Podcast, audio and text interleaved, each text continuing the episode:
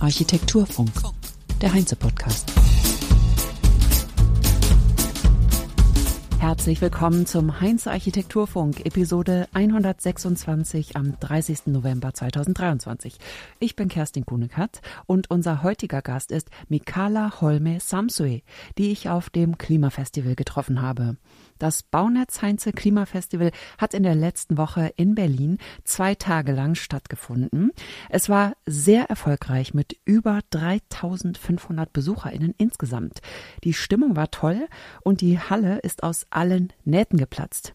Die Hauptbühne war nicht nur voll besetzt bei den Keynotes, sondern drumherum standen die Menschen, um zuzuhören. Der Bedarf eines Austauschs ist wahrlich riesig und der Stand der Dinge bei der Bauwende ist auch spannend. Es gab ja eine Herstellerausstellung und man kann sagen, rund die Hälfte der Hersteller ist ernsthaft innovativ, was Lösungen im Klimaschutz angeht und die andere macht noch so weiter wie bisher. Die Meinungen darüber, ob beide Herstellergruppen auf so einer Veranstaltung dabei sein sollten, sind gespalten. Die einen sagen, nur die, die wirklich etwas zur Bauwende beitragen, sollten ausstellen dürfen, und die anderen sagen, es sei gut, dass alle dabei sind, damit die langsameren auch sehen, dass sie nicht weitermachen können wie bisher und zur Veränderung angeregt werden. Wie ist eure Meinung dazu? Das würde mich interessieren. Schreibt gerne eine Mail an architekturfunk.heinze.de betreff Klimafestival Feedback. Und jetzt steigen wir ein ins Gespräch mit Mikala Holmes Samsue. Herzlich willkommen im Architekturfunk, Mikala Holmes Samsue. Wir sprechen heute auf dem Klimafestival am zweiten Tag, den du mit deiner Keynote einfach weiter schön Ästhetik von morgen mit Anders Lendayer eröffnet hast. Also ihr habt nacheinander gesprochen. Er hat einen anderen Vortrag. Du bist eine dänische Architektin, genau wie Anders, und Gründerin des Architekturbüros Ensemble, das du 2022, also letztes Jahr, mit deinem Mann Armando Samsue Sattler in Berlin gegründet hast. Er war auch schon zu Gast hier im Podcast in der 65. Episode im Sommer letzten Jahres, kurz nach eurer Gründung. Und ihr habt beide jeweils ein erfolgreiches Büro verlassen, um ein eigenes Büro zu gründen, dieses kleine eigene Büro. Bei Amandos war es Alman Sattler Wappner, das jetzt Alman Wappner heißt, und du warst Direktorin des bekannten und international tätigen dänischen Büros Henning Larsen Architects und hast als Teil der Geschäftsleitung auch den Standort München mit aufgebaut. Eure Gründung war im letzten Jahr, ich habe es schon gesagt, Ihr habt euch selber die Regeln aufgestellt, alles mit gebrauchten Materialien zu bauen. Habt das erstmal im Privaten durchgeführt, eure Wohnung und euer Sommerhaus, das hatte Amandus erzählt. Wie war euer erstes Jahr Ensemble? ähm, du, das gibt viel zu tun, ähm, weil die Zeiten, mh, mm, die, die Zeiten sind ja so Zeiten der Veränderung. Und das heißt, die, die Stimmen, und wir sind ja nur äh, Teil von diesem Chor, äh, langsam an Stimmen, die sagen, wir wollen, äh, wir wollen äh, eine, eine radikale Veränderung in der Baubranche ähm, und sicherlich weiter in der Gesellschaft auch. Und wir sind Teil von dieses Chor und das Chor wird größer. Und wenn man mitsingt, ähm, dann hat man viel zu tun. Werbung. Diebel Architect ist dein virtueller Schall- und Akustikberater. So erkennst du bereits in frühen Projektphasen etwaige Lärmkonflikte. Das sorgt für mehr kreativen Spielraum, schnellere Zusammenarbeit mit Fachplanern, bessere Kostenkontrolle und letztlich zufriedene Bauherren. Schallprognosen, Lärmkarten und Raumakustikprognosen erstellst du mit nur wenigen Klicks in wenigen Minuten. Teste es 30 Tage kostenlos und verschaffe deinem Architekturbüro einen Wettbewerbsvorteil. Mehr Informationen unter dbel.cloud. Das schreibt sich dbel.cloud und den Link dazu findet ihr in den Show Notes. Werbung Ende.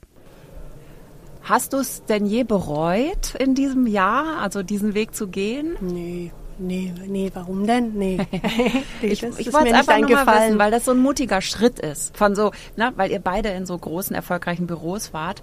Und das ist so ein radikaler, auch bewundernswerter Schritt, zu sagen, nö, wir machen das jetzt komplett anders. Nee, so hatte ich, also so habe ich nicht darüber nachgedacht. Mhm. Ja.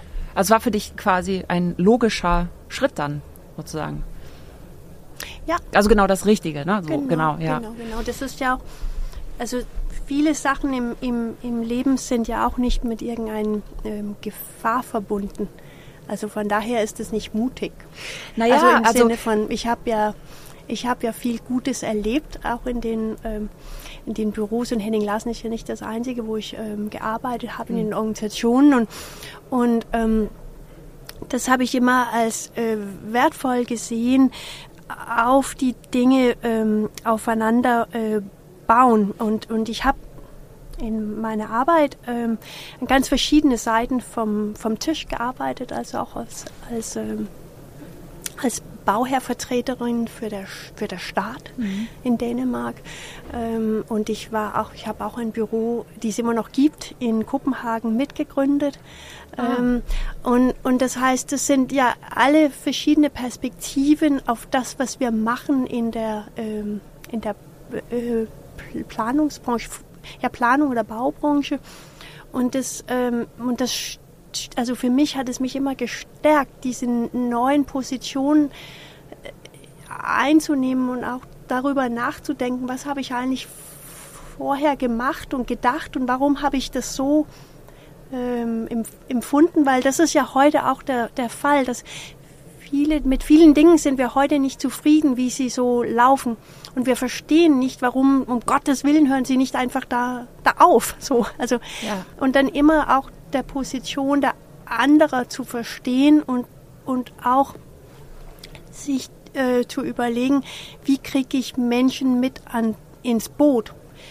Weil wir haben keine Zeit und keine Kraft, ähm, uns, ähm, also uns, uns ähm, gegenseitig zu bekriegen oder, oder mit Steine zu, gegeneinander zu werfen, sondern wir müssen einfach mehr an die Gemeinschaftskeiten arbeiten. Ja, ich habe auch eben bei den Vorträgen gedacht, das Tolle ist, dass ihr so Macher seid und Macherinnen, weil das Sprechen über die große Transformation, die bevorsteht, ich habe das Gefühl, das ist auch ein bisschen lähmend, weil man einen riesen Berg vor sich sieht, den man vielleicht nicht meint bezwingen zu können.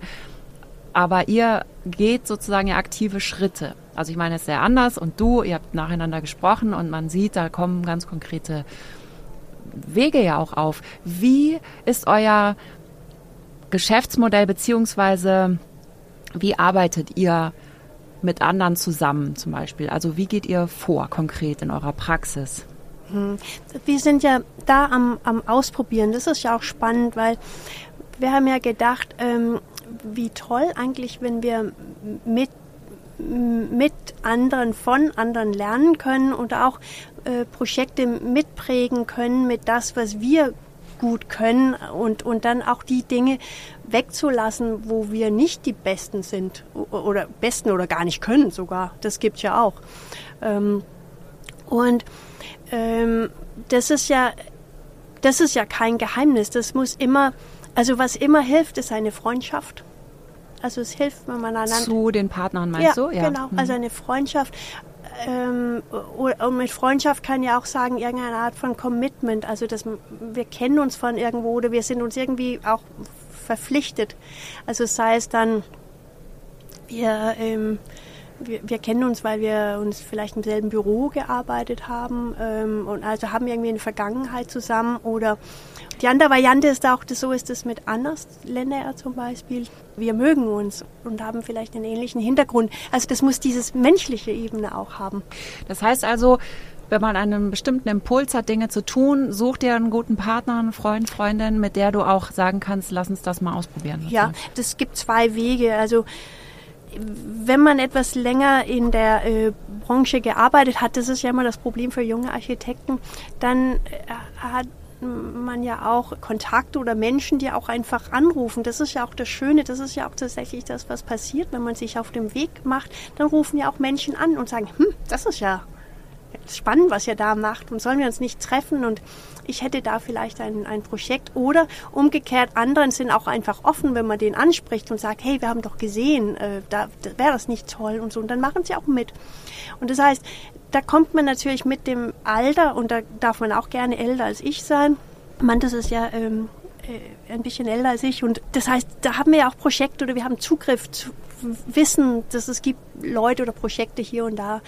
Und das ist natürlich auch, was manchmal jüngeren oder kleineren Strukturen nicht haben. Also es ist genau das, was, was sie brauchen. Und das ist auf jeden Fall auch ein Modell. Das heißt, es gibt, also wir sind ja noch nicht so lange in der Welt in diesen Konstellationen, aber ja. das fängt langsam an, so sich, sich zu, ähm, zu zeigen, dass der Vorteil kann eigentlich sein, dass wir ein Projekt mitbringen, ein Projekt und eine Projektidee. Ja. Muss nicht immer so sein, aber kann so sein. Das ist ja auch ein Zeichen der Zeit zu kooperieren. Die Jüngeren helfen sich aus in Kollektiven oder auch in Arbeitsgemeinschaften. Also dieses sich vergrößern. Das Ego spielt weniger Rolle in der Architektur, ja. was sehr schön ist auch. Und die Gemeinschaft, sozusagen das gemeinsame Tun, nimmt zu. Den Eindruck habe ich auch. Das stärkt dann auch und bringt viele Aspekte mit rein. Welche Rolle habt ihr denn? Habt ihr immer unterschiedliche Rollen? Mal entwerfen, mal planen und mal beraten? Ja, ja das ist eher eine, ähm, in den meisten Fällen ist es eher eine ähm, äh, beratende, konzeptionelle ähm, Tätigkeit, was wir da machen. Also es geht ja auch darum, und das ist ja vielleicht auch das Schwierige, also es geht ja darum, dann auch ähm, sich gegenseitig ähm, ja, solche Projekte auf dem Spur zu halten oder auch zu sagen, hey, wir wollen doch da was ausprobieren, weil das ist ja unsere Motivation. Also wir, wir, wollen was ausprobieren. Ähm, und der, ähm, der Begrenzung daran ist sicherlich auch, dass man muss sich ja investieren und das ist auch das Schwierige. Also das ist ja auch das, was wir auch merken, dass ähm, äh, aber das kennt ja auch jeder, ähm, der im Büro sitzt. Das ist, kann auch schwer sein, viele Bälle äh, gleichzeitig in der Luft, auch mit dieser Liebe dann auch ähm, durchzuführen oder immer mit derselben Intensität. Und das denke ich mir, das ist sicherlich auch ein großes Manko bei diesen ganzen Kooperationsprojekten natürlich. Ja. Also es ist nicht nur die Lösung. Ich komme ja von großen Bürostrukturen und ich äh, habe das eigentlich immer für sehr sinnvoll auch gehalten. Also auch im Vergleich jetzt Dänemark und Deutschland ist natürlich auch, dass wir haben größeren Büros und ich, ich sehe auch die ganzen Vorteile und das Wissen, ähm, Aufbau, was man innerhalb so einer Organisation haben kann, die ist natürlich viel stärker. Und der große Nachteil ist einfach, dass man natürlich wirtschaftlicher getrieben sein muss, weil man eben, man muss halt die Miete für 300 Leute zusammenkratzen. Ja.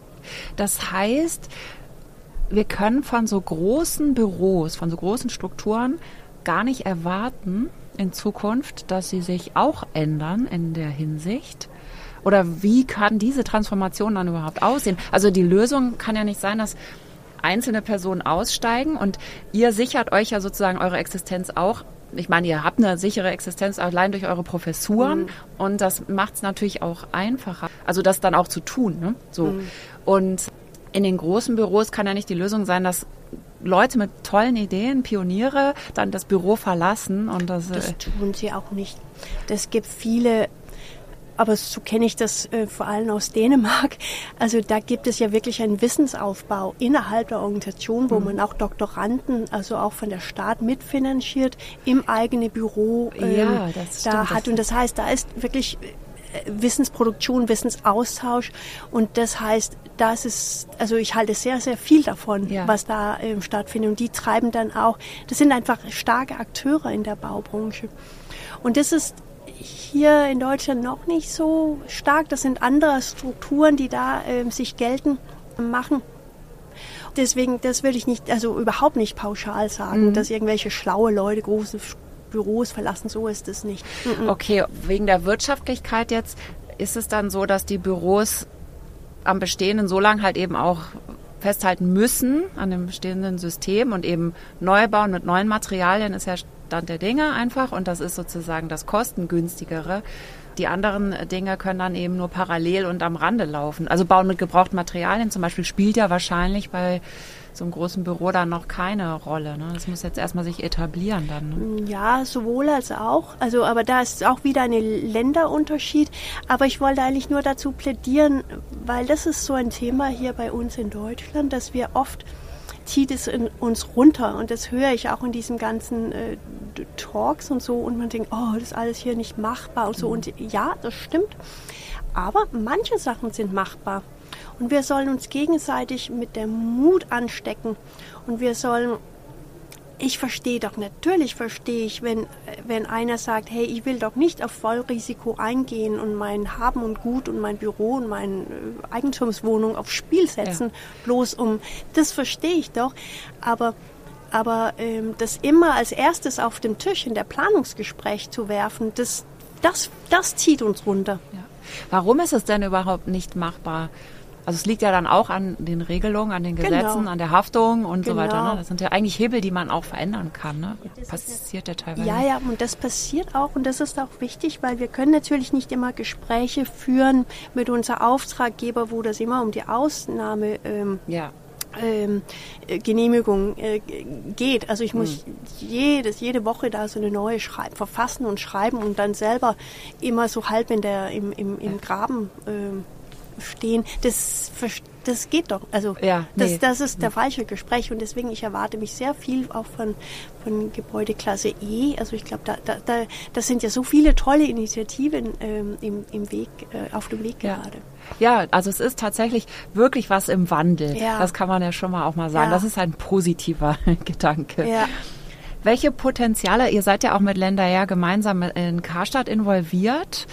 Und das ist ja ein großes Projekt, das nächstes Jahr schon fertig sein soll? Oder nee, das wird jetzt wahrscheinlich, das ist noch eine Aussage von vor der Signa-Problematik. Genau. genau. Darauf wollte ich jetzt auch gar nicht unbedingt eher eingehen, sondern welche Potenziale siehst du in Gebäuden wie Parkhäusern, Kaufhäusern? und den, diesen riesigen, voluminösen Gebäuden, die wir so haben in der Stadt, die man nicht mehr dafür nutzt, wofür sie mal gedacht waren. Ja, ja, nee, das ist nämlich was ganz, ganz Tolles. Und wir sind auch, Amandus und ich sind auch ähm, ähm, gerade mit ähm, Angelis und Partner in Oldenburg, auch in einem Projekt in, in äh, Bremen, auch ein Parkhaus da unterwegs. Ähm, und, ähm, Brempark. Ich ja, habe es gesehen ja, auf eurer ja, Seite. Ja, ja. E-Park, jetzt ist es nicht. Ja, ja, Brempark, geht genau. immer, ja, ja. Park. Die Parkhäuser sind ja wirklich spannend, weil sie da mitten in unseren Städten stehen. Die stehen ja ganz oft an, an also traumhafte genau, Lage, ne? Lagen. Ja, ja, genau. Und die beherbergen da viel ähm, Energie. Und was, also was uns inspiriert hat, war auch eben, das haben wir da in, in Bremen, auch zu sagen, okay, aber wie können wir dann wirklich mit wenig Veränderung, also einfach ihm der Klotz sozusagen ihm auch so hinzunehmen, wie er ist. Ein Thema ist natürlich der Deckenhöhe. Und das Spannende ist natürlich, wenn man 2,40 Meter hat, dann hält es ja natürlich alles äh, Arbeitsstättenrichtlinien und so an Wohnen kann man ja auch, aber alle hätten ein bisschen mehr gerne und so. Und das Schöne ist dann auch eben, dass gleich sind wir eigentlich beim Gebäude Klasse E, weil wir müssen dann auf die ganzen Normen verzichten, mhm. wenn wir nicht äh, so ein Deck rausreißen. Und das Schöne ist ja eben, wenn wir dieses Deck rausreißen, dann verlieren wir die Hälfte der, der Fläche. Ne? Und so auf einmal hat man so einen Hebel, wo man darüber nachdenken muss, ja, also was ist uns wichtig, die Fläche oder die, die, diese Normen und die Richtlinien? Ja. Und dann kommen wir zum Kern, ne? Wobei ich ja ein Fan davon wäre, die Decken rauszunehmen. Als großer Mensch, meine ich. Na, das verstehe ich ja auch, aber was mich so bewegt hat, war diesen paar Nächte, die ich einmal in, äh, als Studierende in äh, La Tourette verbracht oh habe, Gott, im ja, Kloster von Corbusier. Und da ist was ist das? Das ist äh, 2,11, glaube ich, 2,11 Meter elf zur Decke. Ne? Das ist ja genau so. Ich, ich glaube über 2,20, 2,22, 2,23 ja, ist ja, es ja. dann. Und, und der, der Raum ist ja so breit wie unser Box hier, ja. unser äh, Tonbox. Und dann ist es noch so ein äh, Spritz.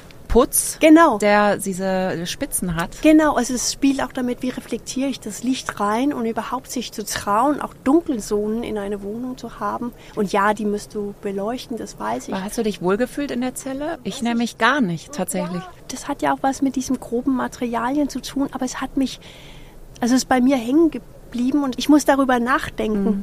Und das Spannende ist doch, dass ich habe das erlebt als ein zum Teil auch einen vertikalen Raum. Also nicht nur ein horizontalen, das ist ja wahnsinnig tief. Das ist 13, viel ja, sehr tief, tief, ja. Ich weiß nicht, wie tief. 3, 13 bis, bis 16 Meter, glaube ich, wenn man der Balkon äh, mit reinrechnet. Und trotzdem, weil der Raum ist höher als es breit ist, erlebt man das auch zum Teil an gewissen Stellen als einen vertikalen Raum. Und das, was unseren Altbauwohnungen so toll gefällt, ist ja auch diese Vertikalität. Also man geht immer im mhm. Raum nach Raum und die sind alle vertikal. Das ist der Decke hebt sich sozusagen. Also ich habe ich, ich müsste noch mal hin, weil ich weiß, ich habe mich da wirklich nicht so wohl gefühlt. Ich muss noch kurz für die Hörer und Hörerinnen sagen, wir sprechen von La Tourette. Das ist ein Kloster von Le Corbusier, das er in der Nachkriegszeit konzipiert hat und ja, das ist so ein Pilgerort für Architekturstudierende auch. Und darum geht's ja. Das hat extreme Grundrisse, extreme Schnitte. Und das ist das, glaube ich, was wir von banale Beispiel Parkhaus in der Stadt auch lernen können, dass die räumliche Vorstellung, die wir haben, die sind oder nicht haben, aber die wir ausführen, die wir planen, die sind ja eigentlich relativ banal. Also die folgt einem Schema, was genormt ist. Ja. Und mein Plädoyer ist nicht, dass Menschen sollen jetzt in Hühnerstallen wohnen oder arbeiten, aber mein Plädoyer ist, sich zu trauen, auch uns zu begnügen oder dann zu sagen, okay, hm, dumm, dann ist der Deckenhöhen ein bisschen niedrig, aber dann muss ich andere Qualitäten schaffen. Und ich glaube, dass es genau darum mhm. geht, dass wir nicht immer alles auf diesem guten Durchschnitt halten, weil der guten Durchschnitt insgesamt ist dann auch erstens langweilig, aber der ist dann dummerweise auch äh, ziemlich ressourcenintensiv. Ja, das stimmt. Ich muss mich mal ganz kurz entschuldigen. Die Aufnahme läuft wieder. Wir sind umgezogen, Mikala. Wir sitzen jetzt in der Halle der Station vor dem Klimafestival. Wir mussten die Box verlassen. Da wir noch nicht fertig sind mit unseren Themen, haben wir einfach mal den Ort gewechselt. Und das ist auch ganz schön, weil der Ort ist wundervoll. Wir sitzen jetzt hier auf so einem ja, Stahl. Was ist das? Wir sitzen auf der Stange. Wir sitzen auf der Stange nebeneinander, haben die Mikrofone in der Hand mit Stativen und wir kommen zurück. Wir waren, haben aufgehört bei Corbusier und La Tourette. Das lassen wir jetzt hinter uns. Und da wir auf dem Klimafestival sind und gerade du ja mit viel gebrauchten Materialien oder viel mit gebrauchten Materialien machst, was hältst du denn eigentlich von dem Vorschlag von unserem Bundeskanzler Olaf Scholz, 20 neue Wohnsiedlungen bzw. Stadtteile zu bauen auf der grünen Wiese? ja, ja. Amandus ist ins Spagat gegangen und ich habe gedacht, das, ja, Nein, das ist natürlich ähm, wirklich problematisch. Ähm, es ist problematisch und wir kennen alle die Gründe. Und andererseits habe ich mir gedacht, aber das ist auch vielleicht, ich bin da, das war das Thema, worüber wir vorher gesprochen haben, dass auch, dass wir müssen ja viele Sichtweisen aushalten und auch ähm, ähm, mitbedenken, weil da sind viele Interessen im Spiel und, und ähm, ich hatte kurz gedacht, hm, okay, vielleicht spricht er nur das aus, was schon geplant ist. Ich kenne mich mit der Sache zu wenig aus, aber es ist ja nicht Neues, dass da ähm, Neubaugebiete ausgewiesen wird. Und das ist ja passiert ja, ich, ja öfters. Und, und ähm, von so her, von daher hat es mich nicht überrascht und ich finde es die falsche Meldung. Ja. Natürlich. Natürlich. Ja, also wir haben ja eben über Kaufhäuser noch gesprochen und da wollte ich nur noch mal auch darauf hinweisen, wie viel Millionen Quadratmeter Jetzt kommt ihr mal mit Rollkoffer. Das ist auch nochmal eine Herausforderung, aber das schaffen wir. dass die, äh, wie viel Millionen Quadratmeter Fläche oder Raum wir eigentlich auch haben, in Berlin zum Beispiel. Das wird in anderen Städten ja ähnlich sein, schätze ich mal. Ne? Also von daher ähm, wäre es ja eigentlich wichtig, erstmal die Potenziale zu erkennen und ich glaube, der ganze, der ganze Berufsstand hat sich das gedacht und vielleicht wird das auch erst getan, bevor dann viel neu gebaut wird ja. außerhalb. Ja, ja. Das gibt ja auch, oh du, das gibt ja viele Themen da. Das, was mich auch immer so hier wundert, auch, also in Deutschland, dass wir keine Wohnpflicht haben. Also das heißt, wir, das ist uns erlaubt, auch Wohnung rumstehen zu haben, ohne dass niemand jemand das bewohnt. Also ich kann so eine Opernwohnung rumstehen haben oder was, also mitten in der Stadt. Ich verstehe ja, warum man ein Ferienhaus irgendwo auf dem Land eine Hütte rumstehen haben mhm. kann, aber ich verstehe nicht, wieso das möglich ist, Wohnfläche mitten in der Stadt leer, leer rumstehen zu haben, bloß weil ich ab und zu mal vorbeikommen möchte. Ist das in Dänemark anders? Ja, ja, das ist anders.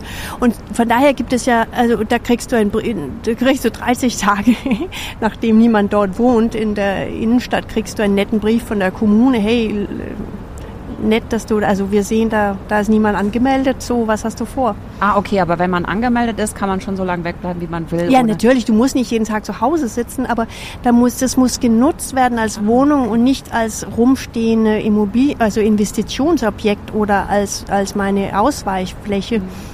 Und das heißt ja, auch wenn ich mich anmelde, ist es ja verbunden und in Deutschland ja auch mit gewisse Pflichten. Ich zahle da Steuer, ähm, ich, ähm, also ich trage bei. Und, und von daher sind das ja nicht nur alle architektonische Lösungen auf die Themen, die wir heute haben, sondern es gibt sicherlich auch ein paar, äh, die man mit anderen Mitteln und Regularien äh, auch steuern könnte. Und sowas wäre für mich sehr naheliegend. Ähm, ja. Ja, okay. Das war jetzt nochmal ein Exkurs zum, zum Thema Wohnungspolitik. Du bist auch Preisrichterin bei Wettbewerben. Wie sieht es denn da aus mit gebrauchten Materialien? Gibt es schon Wettbewerber, die das wollen? Ja, das gibt es. Also das, das kommt mehr und mehr. Und ähm, das, äh, also aktuell ist das eher, sagen wir, das größte Thema ist überhaupt diesen Erhalt von Bestand. Das ist so der, der erste äh, Lage. Und manche, nicht viele, aber manche haben in Wettbewerben äh, sich das als Thema gemacht. Und in manche Wettbewerben, auch wenn, wenn das ein Thema ist, dann habe ich auch Teilnehmerinnen gesehen, die darauf reflektieren. Und das ist natürlich in einem Wettbewerb, das kann zwei Wege gehen. Entweder, und so habe ich das bisher nur gesehen, entweder hast du, du sagst, ich habe ähm, bereits einen Katalog mit Bauteilen, die gerne bitte verwendet werden sollen. Das habe ich noch nicht gesehen.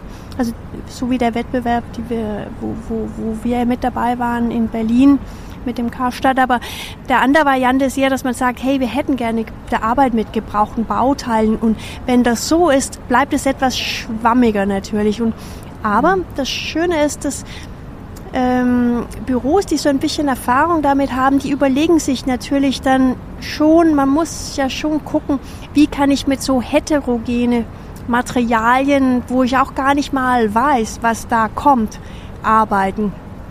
Ähm, und viele sind auch auf der Suche nach einer passenden Sprache dafür. Ja. Also und, und manche, glaube ich persönlich, stellen das auch zu plakativ dar. Also das ist überhaupt diese ganze Frage der, der Patchwork oder nicht. Ähm, ich bin ja, ja, ich bin ja ein Verfechter dafür. Ich, ich glaube, vieles muss nicht unbedingt viel anders aussehen. Ja, ich wollte gerade sagen, ja, ja, ne? also es ist ja, ist ja nicht immer so, dass, oder ich meine, ich könnte verstehen, wenn Leute damit Probleme haben, wenn sie nicht wissen, wie es am Ende aussieht, sozusagen. Also dass AuftraggeberInnen das schwierig finden. Dass das für Architektinnen interessant sein kann, das verstehe ich gut. Aber eben, also man kann ja auch aus den gebrauchten Materialien Dinge machen, von denen man nachher weiß, wie sie dann aussehen im Einsatz. Ne? Also ja, der, ja. Aber die Ästhetik ändert sich ja schon, oder? Ja, auf jeden Fall. Darüber ging das ja auch heute in dem, in dem Vortrag hier auf dem Festival. Es ändert sich ähm, ganz sicherlich. Also einerseits, ähm, also ich habe heute, äh, ja, einerseits gibt in manchen Fällen gibt es mehr Masse ähm, wenn wir mit Gebrauchten arbeiten. Wir haben ja so lange versucht, uns zu äh, reduzieren und effektivisieren und ja auch mit Recht, weil wir wollen nicht überflüssiges Material einsetzen. Und auf einmal, wenn ich zum Beispiel in einem, aus einem Parkhaus in Berlin ein paar Deckenträger rausschneide und ich wende sie in der Fassade an und die sind geschwungen oder gebogen, dann also fügen sie eine Masse zu dieser Fassade, die es sonst nicht geben würde, weil da ist mehr Masse, als man konstruktiv braucht. Und das ist erstmal ein, eine andere Gestaltung. Eine tolle Gestaltung auch, ne? Also das hatte auch Amandus da nochmal extra gesagt, das ist nicht so shabby schick, nee. sondern das ist wirklich ja. ganz anspruchsvolles ja, Design. Es ist, genau, ja. das ist exklusiv. Und das wird unsere ästhetische, also unsere Wahrnehmung dafür verändern, was wir für schön und gut finden. Ähm, und, und, ich, und, und es ist auch notwendig so, weil nur so werden wir diesen Dinge auch zum, zum Einsatz bringen wollen. Oder das muss ja begehrlich äh, sein. Ja, genau. Äh, und, und dann kommt auch dieses Thema mit der Sterblichkeit. Also da, das Thema, dass, dass Materialien altern und Menschen altern ja auch und das halten wir eigentlich nicht richtig aus. Aber wir merken in der Klimadebatte ja auch, dass wir haben ja auch also wir, wir müssen langsam äh, zur Kenntnis nehmen, dass wir einfach auch sterben. Ja. Also egal, ob wir zum Mars fliegen oder was, aber wir werden sterben. Ja. Absolut. Alles neu, alles glänzt, übertüncht ja diese Angst. Ja. Ich glaube nur, Mikala, wenn wir jetzt den Tod noch mit reinbringen, dann schaffen wir die Bauwende nie, glaube ich. ich glaube, da haben sowieso schon viele so Angst vor. Mit der Tod meine ich ja, der, ähm, die Akzeptanz von Patina, die Akzeptanz von von, ähm, von die Verwitterung von Materialien und dass wir ähm, einerseits mit bedenken, dass wenn wir planen, dass ein Gebäude altert und dass es auch okay ist. Und deswegen sollen wir auch konstruktiven Details äh, überhaupt Details nutzen, die auch eine gute Alterung und Verwitterung zulässt. Mhm. Und das ist schon was anderes als das, was wir heute, also der Rendering zeigt doch immer äh, der, der Neuzustand, mhm. weil das ist das Begehrliche. Ja, ja. ja noch, noch, sogar noch mehr als den Neuzustand. Einen fantastischen, einen fantasierten ja, ein, ein, ein nice day, naja, ja. genau. Ja, ja. Und und jetzt, wenn wir uns dann überlegen, okay, ähm, das, ähm, also und, und ja, dann gibt es ja Beispiele in der Architektur, wo, wo dieses Patina zu einem Add-on wird. Also der Patina ist keine böse es, ist, es gibt ja zwei Arten von Patina. Es gibt der, der schlechte, der böse Patina, was auch eine, also chemisch äh, instabile, äh, was irgendwas wegnimmt. Also das, ja, ja. das Haus erodiert. Oder so. oder irgendwas. Ja, ja, genau. Und ja. langsam und das löst sich auf. Und die andere, die noble Patina, das ist das, wo man vielleicht davon sprechen kann, dass irgendwas dazukommt. Das ist ja wirklich auch ein neues Gedanke. Stell dir mal vor, da kommt was dazu. Ja. Also ich baue was, aber da kommt noch was so aus der Luft. Ist das nicht auch in Japan relativ gang und gäbe auch, dass man zum Beispiel bei gebrochener Keramik oder gebrochenem Porzellan die Kante farbig mit Gold bestreicht, um sie eben besonders in den Vordergrund zu rücken sogar. Du sprichst von diesen Reparaturtechnik auch, oder? Dass wenn was kaputt geht, dann zeige ich die Stelle, wo das wieder äh, zusammengefügt wird mit Gold. Ne? Ja, ich veredle das. Und das verbindet man mit High-End-Design, ne? Das ist ja, also in meiner Meinung nach gar nicht der Patina, sondern das ist das Reparatur, was du da stimmt, abfeiert. Ja, ja, ja, was auch, was auch ein Aspekt von, ja, von, ähm, von einer neu, also eine, eine and, nicht neu, aber andere Ästhetik. Also ich glaube auch überhaupt dieses Wort, wir, wir verbinden doch immer neue Ästhetik. Neu ist gut, aber es ist ja. eine andere Ästhetik. Weil neu ist nicht immer gut. Also plakativ gesagt, wir sind es so gewohnt in unserer linearen ähm, Denkweise, dass ähm, wir finden diesen ähm, exzentrischen Schönheit, also dieses äußerliche Schönheitbegriff äh, toll. Und da ist eben dieses Beispiel mit die hübschen jungen Frauen, die sind begehrlich. Und wir drehen das jetzt um und denken im, im Kreis und erkennen auch die sinnliche Qualitäten und die innere Schönheit. Und das wäre das Beispiel mit, mit Sex mit älteren tollen Damen. Ne? Also das und das würde uns helfen. Sex ist immer gut, also dass, dass ja. die Themen sexy sind auf jeden Fall. Ja, ja, ja, ja. Also der Beruf der Architektin, des Architekten verändert sich auch dadurch, würde ich jetzt mal sagen. Ne? Mhm. das Klassische, wir setzen uns hin und machen neu, das hat sich definitiv verändert. Die Pioniere sind schon auf dem Weg. Ja, das hat sicherlich ja sich immer, war immer im, im, im Wandel. Und äh, ich finde es sehr, also ich empfinde sehr stark, so ist mein eigener Arbeitsalltag davon auch geprägt, dass, ähm, dass wir sind, äh, wir sind Teil davon. Wir können anderen Menschen auch mit unserer Wahrnehmung für was wir für gut und richtig ähm, halten, also auch was diese Frage der Schönheit, da können wir andere Menschen prägen und wir können sie den Mut geben, auch ähm, sich für Entscheidungen zu treffen, die mehr im Kreis und weniger linear sind. Ja. Was würdest du jetzt jemandem raten, der zuhört und sagt, der Architekt, Architektin ist, von mir aus selbstständig mit einem kleinen Büro oder aber auch angestellt und will irgendwie Impulse setzen. Wo fängt man an? Wenn man jetzt bisher konventionell neu baut und sagt, irgendwie möchte ich es ja auch anders machen, ich weiß nur nicht wie. Erster Schritt. Ja, das erste Schritt ist immer mit das Naheliegendste anzufangen, also mit das Kleinste. Das, was, was man leicht machen kann. Es muss gar nicht was, also was Großes. Also innen offen. sozusagen.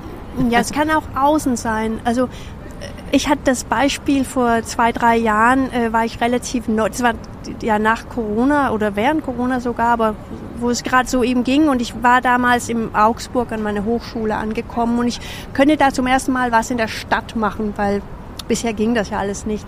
Und dann habe ich mir überlegt, wie können wir jetzt so äh, auch interagieren mit, mit Stadt und auch diesen Themen beschäftigen. Und dann hatte ich mir überlegt, wir können doch ähm, vielleicht äh, auch mit Concola, die ich ja kannte, die waren damals nicht so bekannt deutschlandweit und wir können doch vielleicht so gebrauchte Bauteile verkaufen von so einem Abrissgebäude. Und ich dachte, das ist ja alles gar nicht so irgendwie so. Also, ja. ja. Und das ging ja dann auch und ich habe dann auch ähm, eine Partnerin ähm, an dem Bauamt gefunden und dann haben wir halt äh, das Haus, das Abrissgebäude, haben wir die Bauteile verkauft und das Ding ist, das war riesig groß, weil niemand anders hat das vorher gemacht. Das, was so naheliegend ist, das war erstes Mal, dass der bayerische Staat gebrauchte Bauteile verkauft. Und jetzt hat dieses eigentlich klein, also dieses erste kleine Schritt da war ein riesengroßen Schritt für die bayerische Bauverwaltung mhm. und die führen das jetzt ein bayernweit. Also das sind ja, ja viele Leute, also 21 Bauämter in Bayern. Und das heißt auch einfach, man kann in dieser Zeit, also mit den niedrig hängenden Früchten, wunderschön arbeiten. Sehr schön. Vielen Dank, Mikala, für Bitte das schön. Interview. Danke. Und das war's für heute. Den Link zu Handschaft Wert und Craftcare findet ihr in den Show Notes. Lasst gerne eine Bewertung da, abonniert den Podcast und aktiviert die Glocke, wenn ihr keine Episode verpassen wollt. Danke fürs Zuhören, habt eine schöne Woche. Tschüss. Architektur Funk. Der Podcast wird moderiert und produziert von Kerstin Kunekat für die Heinze GmbH in Berlin 2023.